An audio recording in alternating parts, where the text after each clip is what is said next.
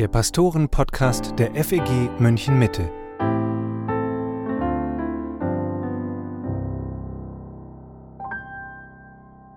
Hallo und herzlich willkommen zum Pastoren-Podcast mit Matthias Mockler und mit Matthias Lohmann. Auch heute geht es um die Ehe und in dieser Folge schauen wir mal auf das Thema Eltern werden. Wir sprechen darüber, was das mit einer Ehe macht, wenn aus zwei drei werden oder auch mehr. Es geht um ein paar Erziehungsfragen und ob wir eigentlich dazu verdammt sind, die Fehler unserer Eltern zu wiederholen. Matthias, das Thema Elternwerden, das fängt ja für die allermeisten mit der grundsätzlichen Offenheit für Kinder an. Wenn dich ein junges Ehepaar fragen würde, wann sind wir reif, wann sind wir bereit für Kinder, was würdest du antworten? Ich würde sagen, in der Regel mit der Ehe. Es braucht natürlich eine Lebenssituation, die es erlaubt, dann auch ein Kind oder sich auch um Kinder zu kümmern. Aber das ist in der Regel gegeben. Äh, das ist dann eine Frage, wie man sein Leben gestaltet. Also von daher würde ich sagen, grundsätzlich, sobald du geheiratet hast als Ehepaar, kannst du Kinder haben. Das musst du nicht. Du kannst auch sagen, wir genießen erstmal die Zeit zu zweit oder wir nehmen uns noch Zeit, einander besser kennenzulernen. Und das kann auch gut und richtig sein. Aber ich glaube, dass in unserer Kultur das Problem eigentlich nicht ist, dass Ehepaare zu früh äh, Kinder bekommen, sondern dass sie typischerweise zu lange, sehr lange warten und dann teilweise auch die Schwierigkeit haben, dass sie gar keine Kinder mehr kriegen können oder Hilfsmittel in Anspruch nehmen müssen und so weiter. Von daher wäre meine Ermutigung, durchaus früh bereit zu sein für Kinder. Ähm, letztendlich ist man nie reif genug, um wirklich ein guter Vater und eine gute Mutter zu sein. Das ist etwas, das, das lernen wir, während wir Kinder dann haben und großziehen.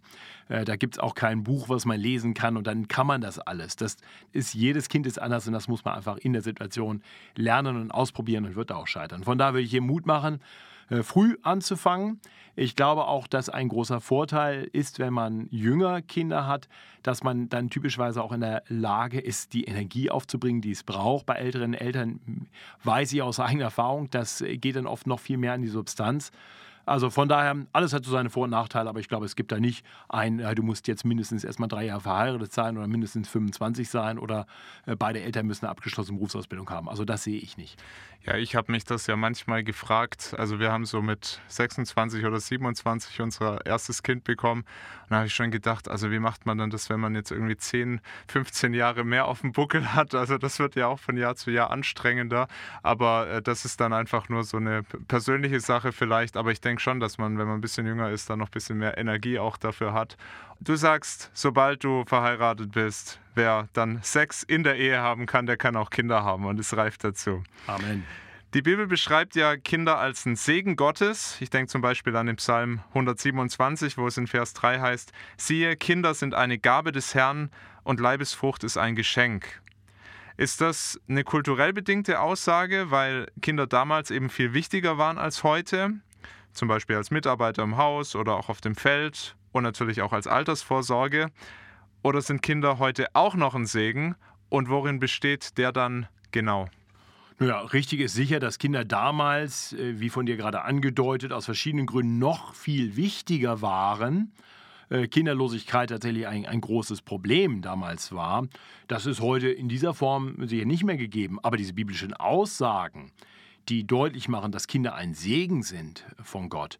Äh, das sind ja allzeitliche Wahrheiten. Das heißt auch in dem von dir gerade zitierten Vers, äh, Psalm 127, Vers 3, da heißt es ja deutlich, Kinder eine, als eine Gabe des Herrn und als ein Geschenk werden sie beschrieben. Und ich glaube, das äh, können wir auch erkennen. Kinder bereichern unser Leben. Ja, sie bringen Freude, Sie schenken uns auch eine Erfahrung von einer Art von Liebe, die wir, glaube ich, außerhalb von Kinder kriegen, Kinder haben, nicht kennen. Also ich würde behaupten, ich habe eine, eine große Liebe für meine Frau, aber ich liebe meine Kinder auf eine ganz andere Weise. Äh, und das kannte ich so vorher nicht. Das ist eine tolle Erfahrung. Das ein, ein Segen Gottes. Äh, und sie können natürlich immer noch auch eine Hilfe im Alter sein. Vielleicht nicht mehr als Altersvorsorge in dem Sinne. Und doch äh, brauchen ältere Menschen jüngere Menschen an ihrer Seite. Ein großer Segen ist deshalb, dass man als Familie Gottes eine Gemeinde sein darf mit vielen Generationen.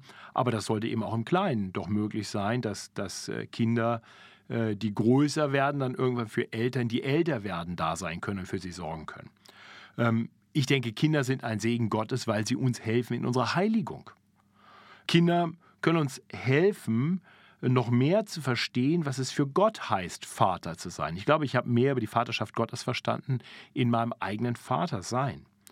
Äh, und natürlich sind Kinder ein Segen Gottes, denn hier vertraut uns Gott Menschen an, die wir mehr mit dem Evangelium auch prägen können als Christen, als irgendwen sonst. Ähm, wir haben natürlich keine Gewähr, dass sie deshalb zum Glauben kommen, da können wir für beten, aber es ist eine tolle Gelegenheit äh, und ein großes Geschenk auch in der Hinsicht. Von daher Segen auf vielfache Weise. Wir haben letztes Mal schon ein bisschen über Familienplanung gesprochen. In manchen Gemeinden wird ja gelehrt, weil Kinder so ein Segen sind, sollten Christen möglichst viele Kinder kriegen.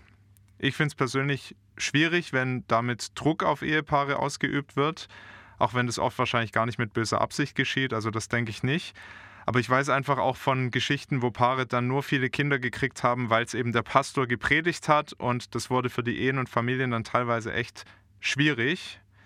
Oft sehen wir heute aber auch den gegenläufigen Trend. In manchen Gemeinden gibt es kaum noch größere Familien und ich denke, das hat auch was mit einem gewissen gesellschaftlichen Trend zu tun, der eben dahin geht, weniger Kids zu haben.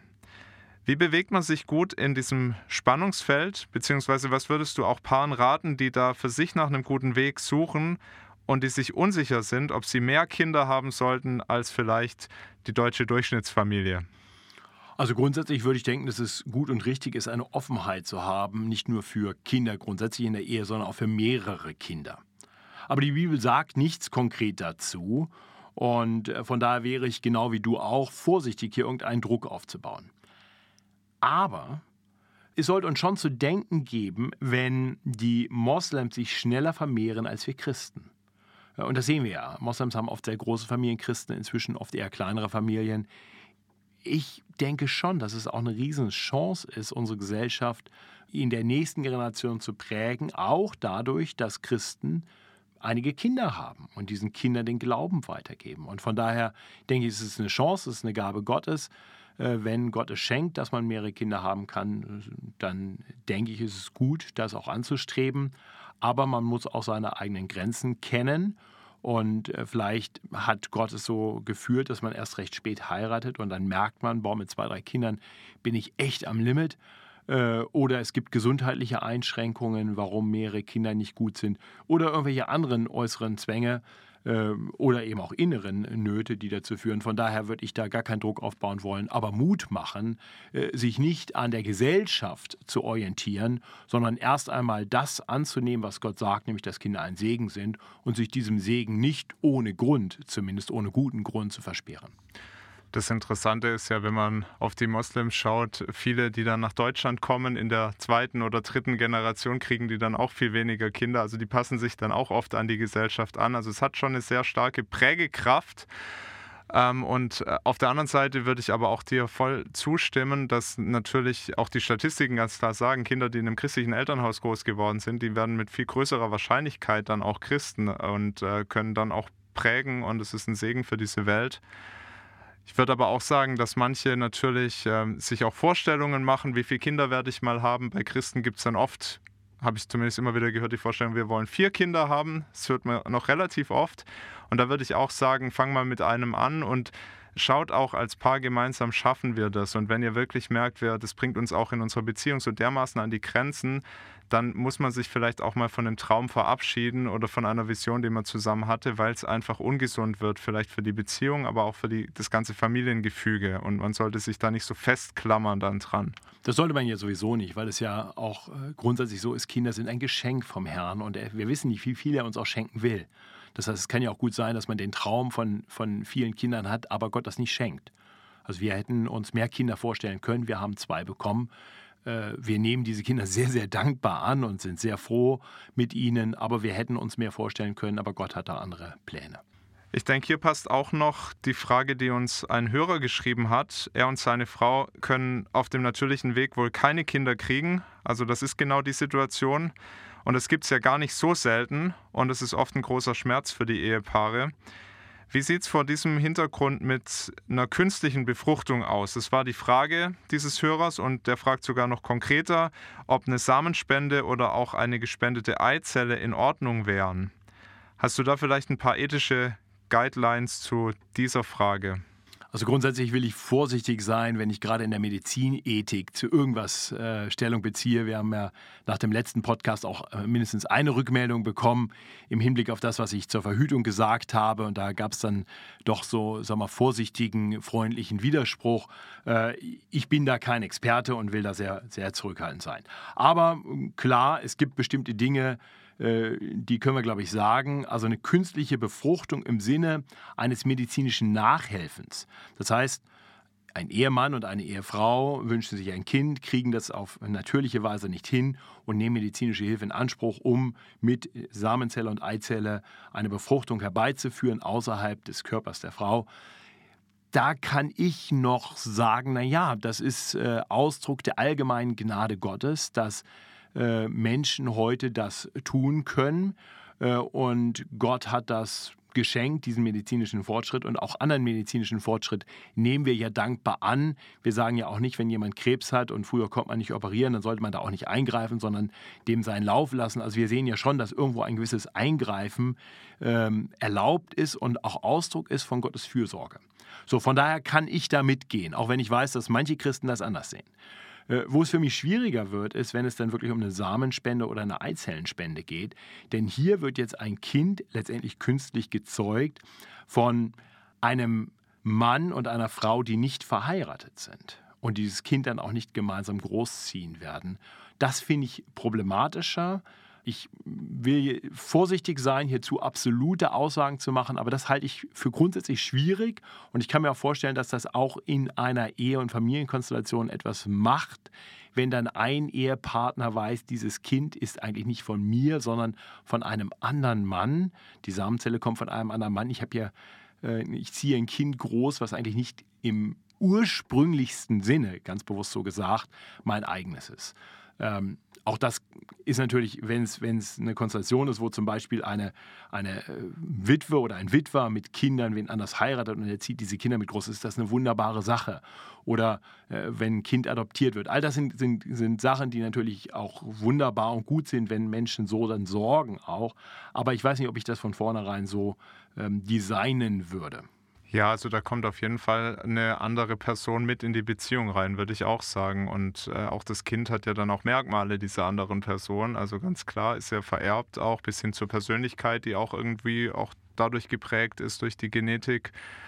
Ähm, auch da ist es sicher wichtig, wie wir das auch letztes Mal schon gesagt haben, dass man sich da auch mal ein bisschen wirklich einliest und auch mal mit den ethischen Fragen tiefer auseinandersetzt, weil auch die künstliche Befruchtung ja schon auch Schwierigkeiten hat. Und du hast jetzt gesagt, manche haben da Schwierigkeiten damit, wenn man jetzt sich eben vorstellt, dass dann auch viele Zellen befruchtet werden und man das oft probiert und so weiter. Also das muss man wirklich auch mal gut prüfen und auch vor Gott prüfen und nicht einfach machen, weil es geht. Ich glaube, das ist wieder das.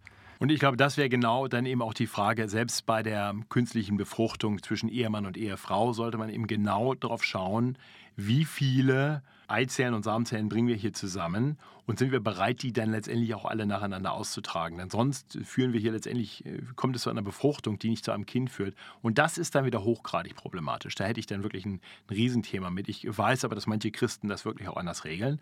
Äh, gegen jeden ärztlichen Rat. Und das finde ich dann wieder okay. Aber nochmal, ich bin, will mich hier sehr zurückhalten.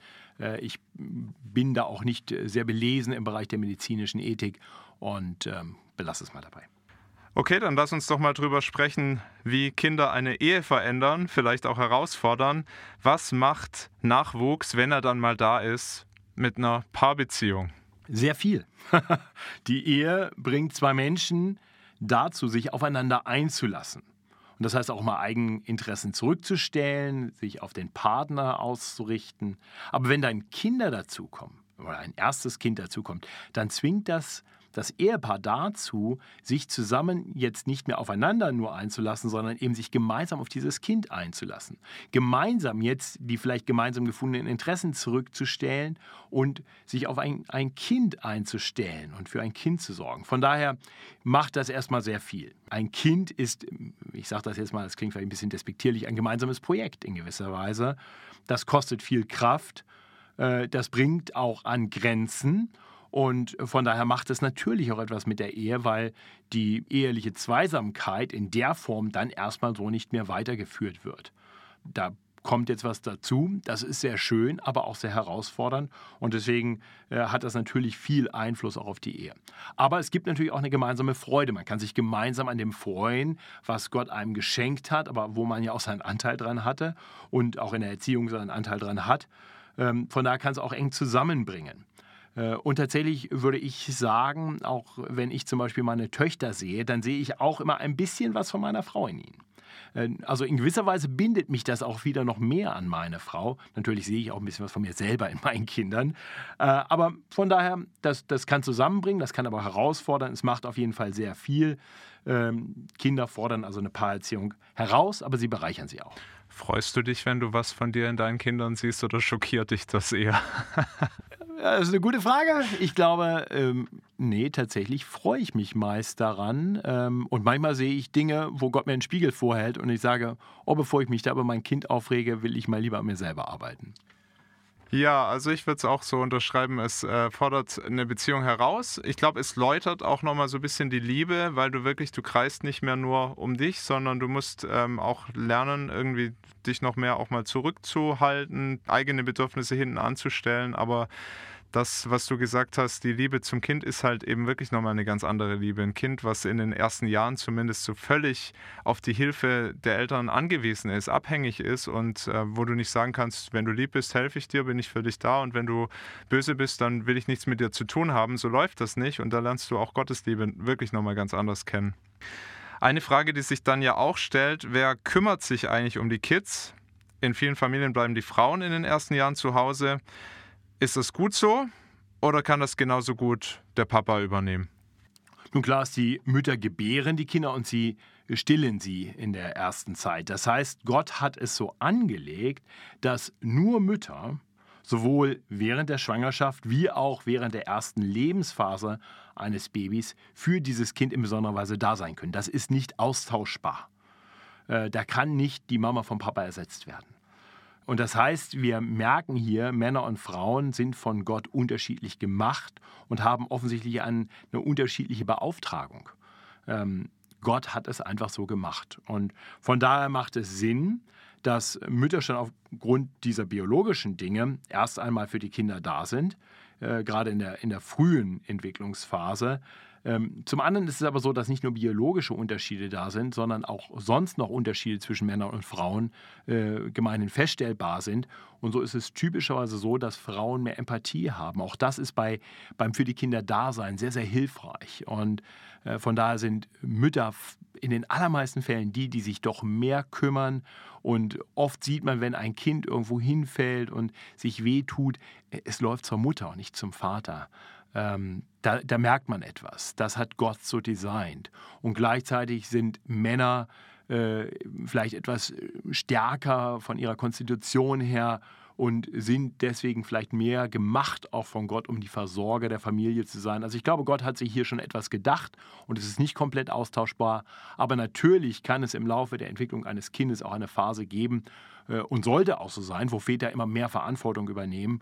Und vielleicht gibt es gute Gründe, dass dann, aus welchen Gründen auch immer, ähm, dann vielleicht der Vater tatsächlich irgendwann mehr Verantwortung übernimmt und die Mutter mehr auch außerhalb des Hauses äh, einer Arbeit nachgeht. Das, das kann sein, das kann auch mal die richtige Lösung sein, aber wie gesagt, ich glaube, die, die Grundausrichtung ist tatsächlich erst einmal eine andere und zwar nicht, weil das gesellschaftlich so vorgegeben ist, sondern weil Gott Männer und Frauen unterschiedlich gemacht hat.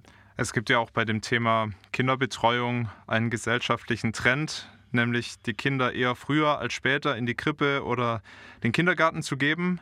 Vor einigen Jahren wurde das noch debattiert. Mittlerweile scheint das eigentlich durch zu sein, ist mein Eindruck. Ich habe den Eindruck, viele haben fast ein schlechtes Gewissen, zu lange zu Hause zu bleiben. Und ich rede jetzt nicht von denen, die das wirtschaftlich einfach nicht anders sich leisten können kann mich erinnern, wenn ich an die Schulzeit zurückdenke, wir hatten einen Lehrer, der hat Politik unterrichtet und der hat wirklich den Mädels dort in der Schule immer wieder gesagt, wir bilden sie doch hier nicht aus, dass sie nachher Kinder kriegen und zu Hause bleiben. Und ich habe den Eindruck, äh, das haben viele Lehrer so weitergegeben und das hat sich äh, festgesetzt in den letzten Jahren in dieser Gesellschaft. Der hat also nicht nur Politik unterrichtet, sondern auch Politik betrieben. Ganz genau, ja. Wir haben äh, schon vor zwei Wochen über die Rolle von Mann und Frau in der Ehe gesprochen und ich würde dir völlig zustimmen, dass eine Frau auch einer beruflichen Tätigkeit außerhalb des Hauses nachgehen kann und dass das auch sehr gut sein kann, auch für die Familie gut sein kann. Sind aber die Eltern nicht die wichtigsten Bezugspersonen für die Kids und steht nicht auch auf dem Spiel, wenn wir zu früh sie dann abgeben, dass wir dem Staat eigentlich die Erziehung überlassen und die nicht selber genug übernehmen? Ja, genau. Äh, das sehe ich so. Also der gesellschaftliche Trend sagt, man soll die Kinder früh in die Krippe geben und angeblich hat das eben auch den großen Nutzen, dass sie äh, schneller lernen, auch sozial zu sein. Ähm, na, das ist nur dann notwendig, wenn du nur Einzelkinder hast. Wenn du äh, mehrere Kinder hast, dann lernen die gerade an den Geschwistern vor allem die soziale Interaktion. Äh, und äh, also von daher glaube ich, äh, zu behaupten, dafür brauchst du eine Kinderkrippe, äh, ist meines Erachtens Quatsch. Äh, Gott hat das schon so ausgerichtet, dass wir in der Nuklearfamilie ähm, solche Dinge lernen können. Und ähm, zum anderen würde ich sagen, natürlich ist es legitim, dass, dass Mütter, vor allem wenn die Kids größer sind, auch außerhalb des Hauses arbeiten. Äh, aber es ist auch ein großer Segen für Kinder, wenn die Mama verfügbar ist. Das sollten wir nicht unterschätzen. Es ist ein großer Segen, wenn die Beziehung weitergehen kann. Und ich glaube, es ist ganz oft so, dass äh, da, wo die Mütter eben nicht so sehr da sind, sie dann irgendwann auch merken, es gibt eine gewisse Entfremdung. Äh, von daher würde ich da Mut zumachen wollen ähm, und auch sagen, Kinder sind gerade in der frühen Phase äh, meines Erachtens eine primäre Berufung auch für die Mütter. Äh, sind auch eine Berufung für die Väter, aber eine primäre Berufung, und damit will ich sagen, mehr als jeder andere Beruf Berufung sein kann. Ähm, dieser Dienst, der ist oft sehr undankbar, das müssen wir deutlich sagen. Und das ist auch der Grund, warum, glaube ich, viele Frauen heute fast so ein bisschen auch äh, getrieben werden, äh, Erfüllung, Anerkennung irgendwo anders zu suchen, in der Karriere zu suchen, weil weil Kinder danken dir nicht, dass du sie erziehst. Sie sind vielleicht sogar nicht mal happy drüber, wenn du ihnen mal was verbietest oder wenn du eben das tust, was notwendig ist, um so ein Kind zu erziehen. Äh, und unsere Gesellschaft hat keine große Wertschätzung für Mütter. So, ich denke, es ist gut, dass wir als Christen hier wirklich uns nicht der Kultur anpassen, sondern deutlich sagen, wir sollten eine hohe Wertschätzung haben für Mütter, äh, die sich primär um ihre Kinder kümmern. Äh, und ähm, ja, und zum anderen richtig, wir haben als Christen Kinder anvertraut bekommen, um sie auch im Glauben großzuziehen. Wir lesen im 5. Mose 6 äh, diese klare Beauftragung, dass äh, Eltern ihren Kindern das Wort Gottes beibringen sollen, sie darin lehren sollen. Ja, wenn wir die Kinder in die Kinderkrippe geben, in den Kindergarten geben, am besten ganztags, ähm, dann werden die geprägt von ganz anderen Dingen. Ihnen werden ganz andere Dinge gelehrt. Und wir äh, verpassen dort eine Gelegenheit. Und ich würde sogar sagen, wir, wir nehmen unsere Verantwortung gegenüber den Kindern dann nicht gut wahr. Von daher würde ich sehr ermutigen, zu prüfen, ob es nicht möglich ist, äh, für eine Mutter wirklich viel Zeit mit den Kindern zu verbringen. Und eben auch, ich würde auch Väter ermutigen zu schauen, wie können sie sehr aktiv Anteil nehmen an der Erziehung der Kinder, am allem, was dazugehört. Das heißt, auch wenn Väter ganz viel abwesend sind, auch das hat einen negativen Einfluss. Das mit der mangelnden Wertschätzung, das fängt ja schon in der Sprache an. Also wenn man sagt, was arbeitet deine Mama? Ich weiß, das wurde ich gefragt in der Grundschule und ich habe dann gesagt, meine Mama arbeitet nicht, weil sie eben bei uns Kids zu Hause war. Und da haben wir dann zu Hause mal drüber geredet sogar. Und meine Mutter hat es in den Jahren dann immer mal wieder gesagt, natürlich arbeite ich. Ich arbeite hier zu Hause und zwar ziemlich viel sogar. Und jetzt, wo ich das äh, selber miterleben darf in der eigenen Familie, sehe ich auch, was da an Arbeit anfällt und wie viel da zu tun ist. Und das nicht als Arbeit zu bezeichnen, ist eigentlich auch schon ganz schön hart und äh, setzt sicher dann auch nochmal eins drauf für manche. Ja, und dann finde ich auch noch wichtig, ähm, eben wirklich dieser Gedanke, wer prägt denn die Kinder? Und zu sagen, wenn wir es nicht tun, wenn wir nicht viel Zeit mit unseren Kindern verbringen, dann verbringt jemand anders viel Zeit mit ihnen und der prägt sie auch. Und sich da auch zu überlegen, möchte ich das eigentlich? Ich meine, wenn sie in der Schule sind, da habe ich gar nicht die Wahl. Da ist eine Schulpflicht und das ist dann auch gut so in unserem Land. Aber solange ich wirklich die Möglichkeiten habe oder die, die Räume, die ich habe, die sollte ich, denke ich, auch nutzen, um auch eine gute Beziehung aufzubauen zu den Kids. Und da würde ich persönlich sagen, da sollte man vielleicht auch manchmal einfach äh, finanzielle Dinge auch vielleicht hinten anstellen und sagen, dann gibt es eben nicht den Flug in den Urlaub oder was auch immer, weil am Ende des Tages ist das für die Kinder gar nicht der große Schmerz, wenn sie nicht oft in Urlaub fliegen konnten, wenn sie mal groß sind, sondern dass sie vielleicht nicht eine enge Beziehung haben zu ihren Eltern. Ich glaube, das ist auch manchmal so ein, ein Wertethema, weil ich das schon immer wieder wahrnehme, dass auch Eltern sagen, ich will doch den Kids was ähm, kaufen können und sie sollen was erleben können und deshalb muss ich viel Geld verdienen. Aber das sind gar nicht die Werte, die die Kids haben. Ja.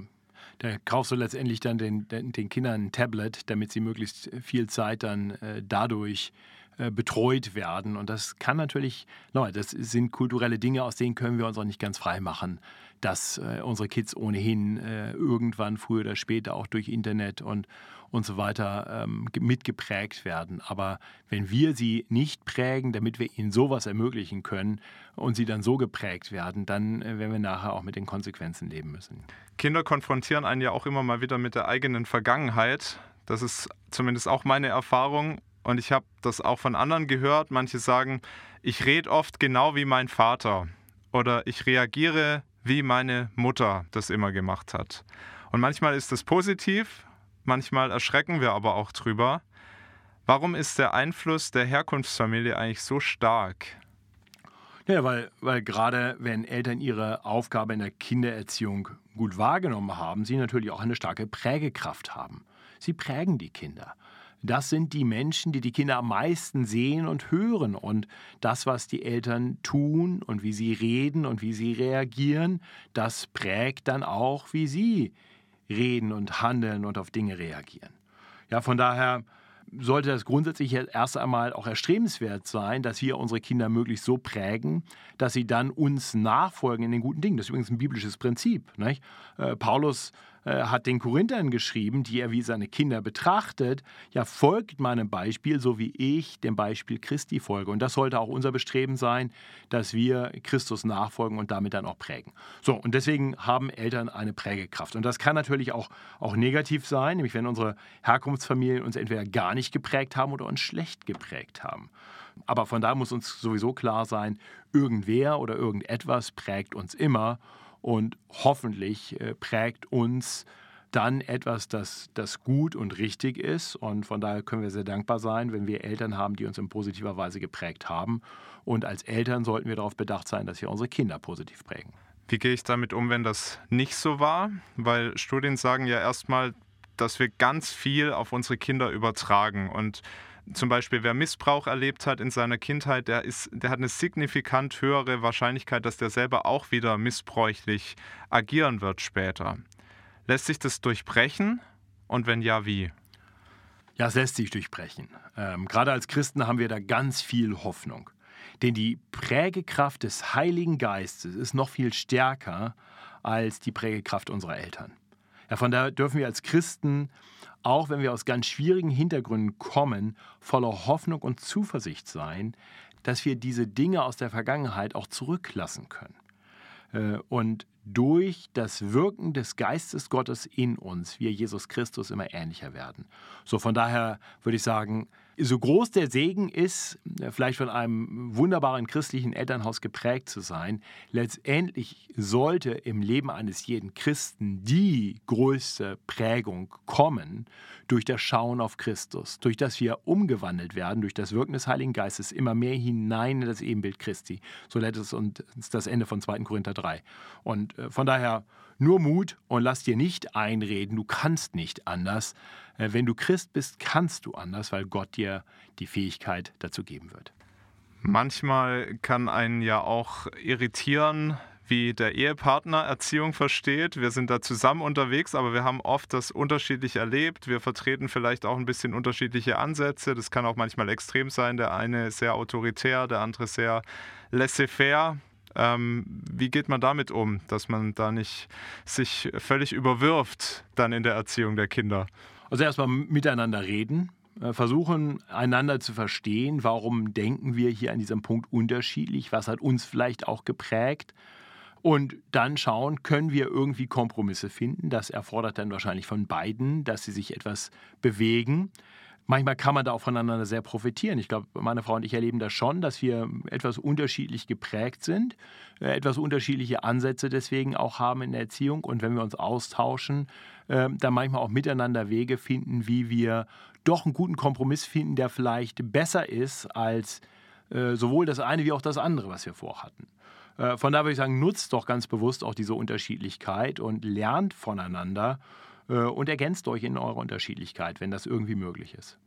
Darf man sich eigentlich vor den Kindern streiten, vielleicht sogar über Erziehungsfragen? Das lässt sich wahrscheinlich gar nicht immer ganz vermeiden. Und im Idealfall können unsere Kinder dann auch lernen, wie man sich gut streitet. Äh, aber natürlich macht es oft Sinn, einen Streit, gerade auch über Erziehungsfragen, äh, dann nicht vor den Kindern auszutragen, sondern unter vier Augen diesen Streit zu haben oder diese diese Diskussion hoffentlich mehr als Streit und dabei dann eben danach zu streben, einen gemeinsamen Weg zu finden, mit dem man dann wieder den Kids gegenübertreten kann. Also von daher würde ich sagen, äh, jeden Streit von den Kindern fernhalten, das wird sowieso nicht funktionieren. Und ich glaube, das kann auch ein Problem werden, wenn die Kids nie gesehen haben, dass die Eltern sich streiten und irgendwann lässt sich es nicht vermeiden, weil die Emotionen hochkochen und dann sind die Kinder völlig schockiert. Von daher denke ich, so eine, so eine gewisse Streitkultur auch zu erleben, das ist wahrscheinlich gar nicht ungesund.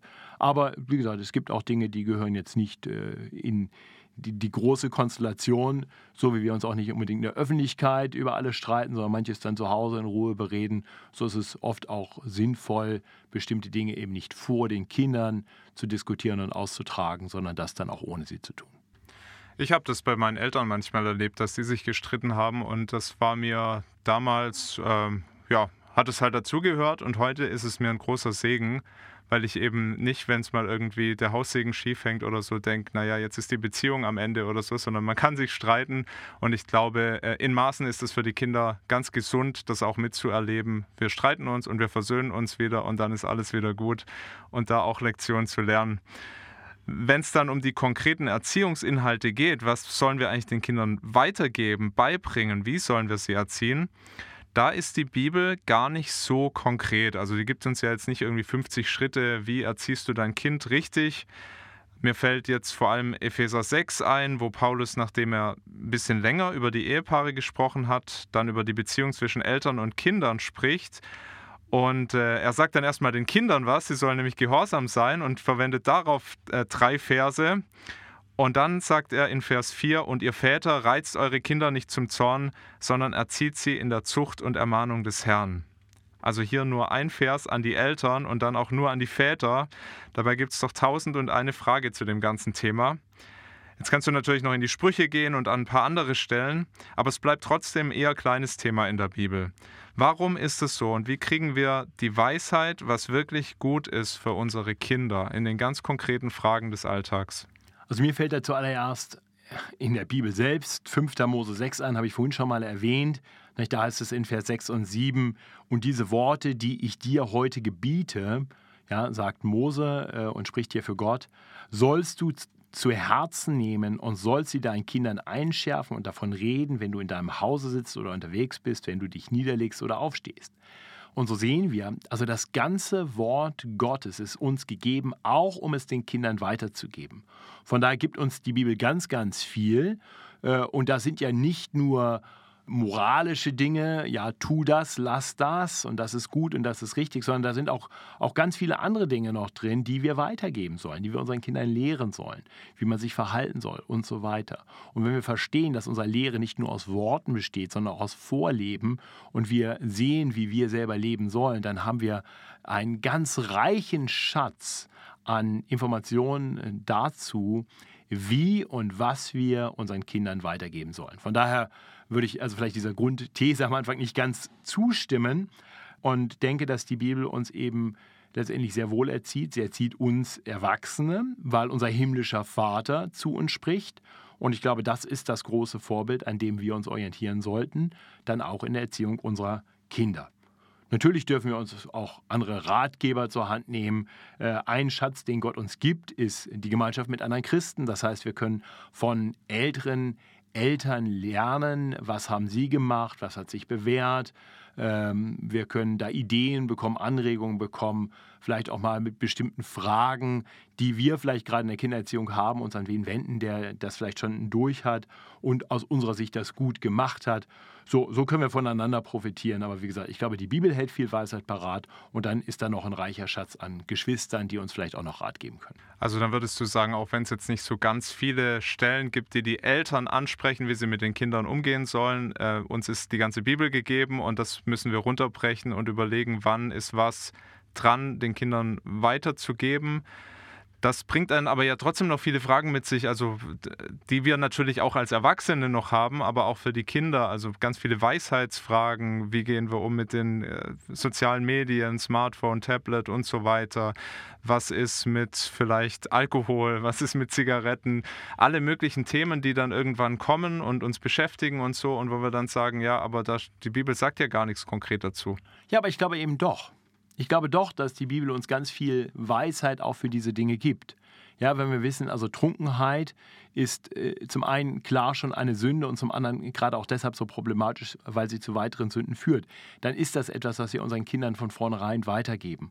Und wir ihnen sagen, also wenn Alkohol, dann nur kontrolliert und in einem Setting, in dem äh, andere Versuchungen vielleicht nicht direkt mit dabei sind, wenn wir sehen, dass äh, Gottes Wort deutlich macht, dass wir keine Götzen haben sollen, dann wollen wir darauf bedacht sein, dass e, uns eben bestimmte Dinge nicht zu wichtig werden. Wenn wir äh, in Gottes Wort lernen, dass wir über Gottes Wort nachsinnen sollen, Tag und Nacht, dann kann die Lösung nicht sein, den ganzen Tag fernzusehen. Also viele Dinge werden dann doch schon relativ schnell klar. Und dann geht es oft dann nur noch um Kleinigkeiten. Also die Frage, äh, darf mein Kind in einem bestimmten sozialen Medium aktiv sein? Ist TikTok okay oder nicht? Ja, okay, das sagt die Bibel natürlich nicht, aber auch da kann ich wieder schauen, was genau geschieht hier. Äh, sind das, ist das mehr ein Spiel, was man früher auf dem Pausenhof gemacht hat oder im, im, Garten oder auf der Straße mit den Nachbarskindern, was man jetzt online macht? Dann kann man sagen, das ist sicherlich weniger gut, das online zu machen, als wenn man sich tatsächlich dabei auch noch bewegt. Ähm, aber gerade bei TikTok bewegt sich vielleicht dann doch noch ein bisschen und äh, bist dann eben über ein soziales Medium mit anderen verbunden. Wenn es dann aber äh, schon eher explizit äh, sexuelle Anspielung dabei hat, dann können wir darüber reden und sagen, hey, wir wollen andere nicht versuchen. Also lass es bleiben. Und du willst sie auch nicht selber versuchen lassen. So, und, und dann können wir doch relativ schnell die Dinge auch wieder klären und sagen, wie hilfreich sind Dinge. Und bestimmte soziale Interaktionen lerne ich eben nicht über soziale Medien, die sind dann nämlich eher asozial. Das heißt, äh, zu sagen, okay, es ist ja nicht gesagt in der Bibel, dass man sowas nicht benutzen darf, aber wenn es dazu führt, dass wir andere Dinge, die wir eigentlich brauchen, weil die Bibel uns sagt, dass wir sie brauchen, wenn wir die dann vernachlässigen wegen der sozialen Medien, dann haben die sozialen Medien zu viel Raum bekommen. Und wiederum, von daher glaube ich schon, dass wenn wir ein bisschen drüber nachsinnen, wir merken werden, dass die Bibel uns eigentlich sehr, sehr viele Antworten gibt. Und wenn ich die selber gerade nicht so sehe, dann nimm das mal mit in den Hauskreis oder äh, geh damit mal zu Eltern, die vielleicht äh, Kinder haben, die fünf Jahre älter sind als deine und sprich mit denen mal drüber und sprich vielleicht nicht nur mit einem Elternpaar, sondern mit einem Paar und dann versuchst du nicht zu sagen, so genau haben sie das geregelt, sondern was waren die dahinterliegenden Gedanken? Das ist auch viel hilfreicher. Ähm, das kann ich nämlich dann meinen Kindern auch besser erklären. Sonst habe ich nur übernommen und gesagt, bei denen ist auch nicht erlaubt. Das ist kein gutes Argument. Da werden Kinder, äh, zumindest wenn sie dann etwas älter werden, nicht mehr mit zufrieden sein. Äh, aber wenn du ihnen erklärst, warum, du diese Regeln jetzt hast und warum sie aus deiner Sicht sinnvoll und hilfreich sind, dann bewirkt das mehr. Das wird sie vielleicht nicht zwingend glücklich machen, weil sie vielleicht trotzdem gerade was anderes wollen, aber es wird wahrscheinlich doch etwas mehr Verständnis äh, letztendlich finden, als wenn du einfach nur eine Regel hast. Ja, das zu erklären halte ich auch für sehr zentral. Das habe ich nämlich schon oft gehört, dass ähm, Männer und Frauen, die in christlichen Elternhäusern groß wurden, gesagt bekommen haben von den Eltern, das macht man als Christ nicht. Also das ist zumindest hängen geblieben als Botschaft und viel zu wenig, warum eigentlich nicht? Und da sind wir ja dann wirklich wieder bei der Bibel, dass wir es mit der Schrift auch erklären und wirklich unsere Kinder sind dann vielleicht nicht einverstanden, aber sie können zumindest besser verstehen, warum wir ihnen das sagen oder warum Gott uns das sagt. Und das Zweite, was ich ganz wichtig finde, ist, äh, du musst das leben, was du predigst. Und das ist sowieso wichtig, aber in der Familie doppelt und dreifach, weil die Kinder sehen das ganz genau. Und wenn du ihnen sagst, äh, ihr dürft nicht äh, den ganzen Tag am Smartphone sein und du bist den ganzen Tag am Smartphone. Ja, deine Taten sprechen ja viel lauter als deine Worte. Warum ist aber hier in Epheser 6, davon sind wir ausgegangen, eigentlich der Aufruf an die Väter so wichtig, die Kinder nicht zum Zorn zu reizen? Weil es ja vermutlich kein Zufall, dass Paulus hier ausgerechnet das rausgreift und anspricht. Ja, weil wir Väter etwas widerspiegeln sollen vom himmlischen Vater. Christliche Väter sollen darauf bedacht sein, ihren Kindern dabei zu helfen, ein gesundes Gottesbild zu haben.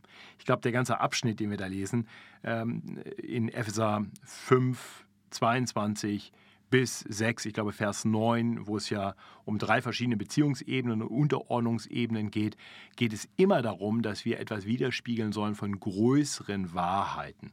Und das ist eben ja auch der Punkt. Und weil Gott der Vater ein Vater voller Liebe ist, der gerecht und gnädig zugleich ist, voller Sanftmut und Barmherzigkeit, hat ein Reizen zum Zorn keinen Platz. Es ist eine Lüge darüber, wie Gott der Vater ist. Und wenn wir als Väter etwas abbilden sollen von Gott, dann geht das gar nicht, dass wir unsere Kinder zum Zorn reizen. Ich möchte zum Schluss nochmal auf die Paarbeziehung zurückkommen. Eine Gefahr ist ja, dass man sich als Eltern vor allem um die Kinder dreht Lernen, Freizeit-Action, Grundbedürfnisse stillen. Und auf Dauer ist das, denke ich, ein Problem. Manchmal gibt es so Phasen, da muss man einfach sehr präsent sein und alles da rein investieren. Aber auf Dauer ist es echt schwierig, vor allem wenn man sich als Ehepaar dabei dann aus den Augen verliert. Denn die Kids, die gehen irgendwann, die verlassen das Haus, aber als Ehepaar bleiben wir zusammen, bis dass der Tod uns scheidet. Und manche stellen dann irgendwann fest, wenn die Kids groß sind, wir haben uns echt ganz schön entfremdet. Du hast ja schon ein bisschen mehr Erfahrung, nicht mit der Entfremdung hoffentlich, aber eure Kids sind schon Teens. Was würdest du sagen, wie bleibt man als Eltern noch ein Liebespaar?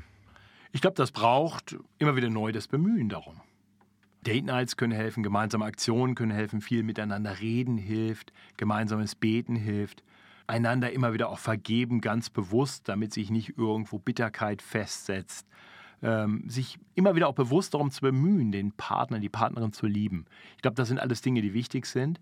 Äh, und dazu brauchst du manchmal auch Unterstützung. Das ist auch klar. Ähm, und zwar nicht nur seelsorgerlich, auch ganz praktisch. Gerade Eltern mit kleineren Kindern können nicht einfach mal nur eine Date Night haben, die brauchen dann Unterstützung. Von daher, wenn äh, uns hier Leute zuhören, die sagen, das ist heute gerade alles für mich nicht so relevant, weil ich noch keine Kinder habe, ja, dann hoffe ich, du hast bis hierher zugehört und vielleicht kann das auch eine Motivation sein, zu schauen, wo sehe ich in der Gemeinde Familien mit kleinen Kindern, die vielleicht davon profitieren würden, wenn jemand mal eine Beziehung zu den Kindern aufbaut und äh, sagt, ich kann mal kommen und mich um eure Kinder kümmern, dann könnt ihr einfach mal Zeit zu zweit haben.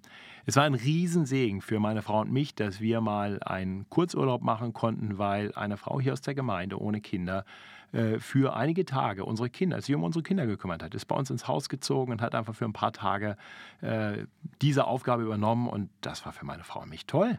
Ja? Und äh, manchmal sind die Großeltern nahe dran, aber gerade in großstädtischen Settings äh, ist das eben nicht immer so. Und von daher da die Ermutigung, ähm, aber auch die Ermutigung an Eltern, äh, wirklich habt den Mut auch zu fragen äh, und äh, solche Hilfe auch zu suchen. Und äh, gerade wenn ihr vielleicht nicht die finanziellen Möglichkeiten habt, um Babysitter zu bezahlen, dann fragt halt so in der Gemeinde. Das kann auch ein Liebesdienst sein, den andere mal einfach übernehmen. Ähm, und ähm, das kann noch den ganz guten Nebeneffekt haben, dass vielleicht so auch noch eine andere Person äh, zur Vertrauensperson eurer Kinder wird. Ähm, das kann auch noch zum Segen werden, wenn die Kinder vielleicht gerade mit euch mal nicht so gut klarkommen. Von daher wäre das meine große Ermutigung, immer wieder nach Gelegenheiten suchen, um ganz bewusst Zeit auch zu zweit zu haben. Nur so bleibt die Ehe lebendig und die Zeit zu zweit wird, wie gesagt, irgendwann wieder größer werden, mehr werden. Und äh, gerade darauf wollen wir vorbereitet sein, indem wir diese Zeit nicht komplett vernachlässigt haben während der Kleinkindphase. Welche Rolle spielt dann eine gute, eine starke Ehe für die Kinder? Sie ist ein Segen für Kinder. Ja, also ich habe ja eben gesagt, dass, dass Väter das Gottesbild prägen sollen. Ähm, einige Verse davor, in Epheser 5, 22 bis 33, geht es ja um die Ehe. Und da sehen wir, dass ein biblisches Miteinander von Ehemann und Ehefrau etwas widerspiegeln soll vom Verhältnis des Herrn und Retters Jesus Christus zur Gemeinde.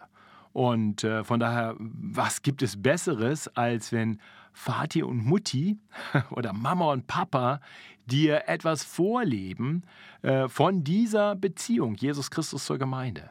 Wenn der Ehemann seine Frau liebt wie Christus die Gemeinde, hingebungsvoll. Wenn die Frau ihren Mann ehrt, so wie die Gemeinde Jesus Christus ehrt. Also von daher würde ich sagen, eine starke Ehe, eine Ehe, wo auch Gnade und Vergebung ist, wo viel Liebe ist das ist das Beste, was wir Kindern überhaupt äh, bieten können, denn, denn das wird sie prägen, das wird ihnen etwas äh, beibringen, sie etwas lehren über das Evangelium. Ein positives Schlusswort, Matthias. Das war der Pastoren-Podcast für heute. Nächstes Mal sprechen wir darüber, was passiert, wenn eine Ehe in die Brüche geht. Dazu haben uns einige Hörer Fragen geschickt und das wollen wir in dieser Serie nicht aussparen, auch wenn es wirklich ein schwieriges Thema ist. Wir sprechen nächstes Mal darüber, was die Bibel über Scheidung sagt. Wir schauen uns an, ob das für Christen überhaupt jemals eine Option sein kann. Und dann geht es auch noch darum, ob Geschiedene wieder heiraten können. Wir freuen uns, wenn du nächste Woche wieder dabei bist. Und wenn dir diese Folge gefallen hat, dann teile sie doch gern mit jemand. Das war's von uns für heute. Danke, dass du zugehört hast und Gottes Segen.